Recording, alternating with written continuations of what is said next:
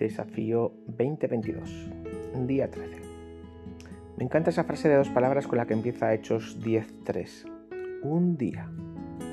Es una frase llena de esperanza. ¿Por qué? Pues porque un día podría ser hoy mismo. Es más, hoy mismo podría ser el día en el que Dios responde la oración, realiza un milagro o cumple una promesa. En un día Dios puede liberar de una adicción a una persona que ha vivido cautiva durante años. En un día Dios puede traer de vuelta a un hijo pródigo que se ha marchado de casa. En un día Dios puede dar más de lo que alguien ha acumulado en el espacio de toda una vida. Ahora bien, para experimentar un día, un milagro, necesitamos orar todos los días. Son demasiadas las personas que oran como si estuvieran jugando a, a la lotería. Pero la oración se parece más como, como a un fondo de inversión. Todo depósito acumula intereses y un día si seguimos haciendo depósitos cada día, pues nos pagará unos dividendos que estarán mucho más allá de lo que habíamos imaginado.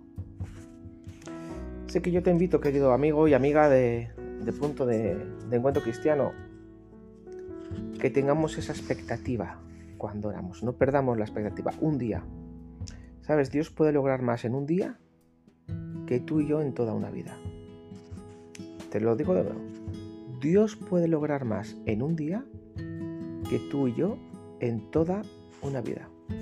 Porque para el Señor un día son como mil años y mil años como un día. Así que vamos a, confiar en el Señor. Hoy es sábado, quizá el Señor te ha bendecido con, un, un, día de descanso o quizá estás tienes por delante una jornada de trabajo, bueno, sea como sea la jornada que tienes hoy por delante, está expectante, porque hoy, hoy puede ser el día. que Dios te bendiga y nos vemos mañana en, en el culto en retuerto, ¿vale? Como siempre. Un abrazo. Chao.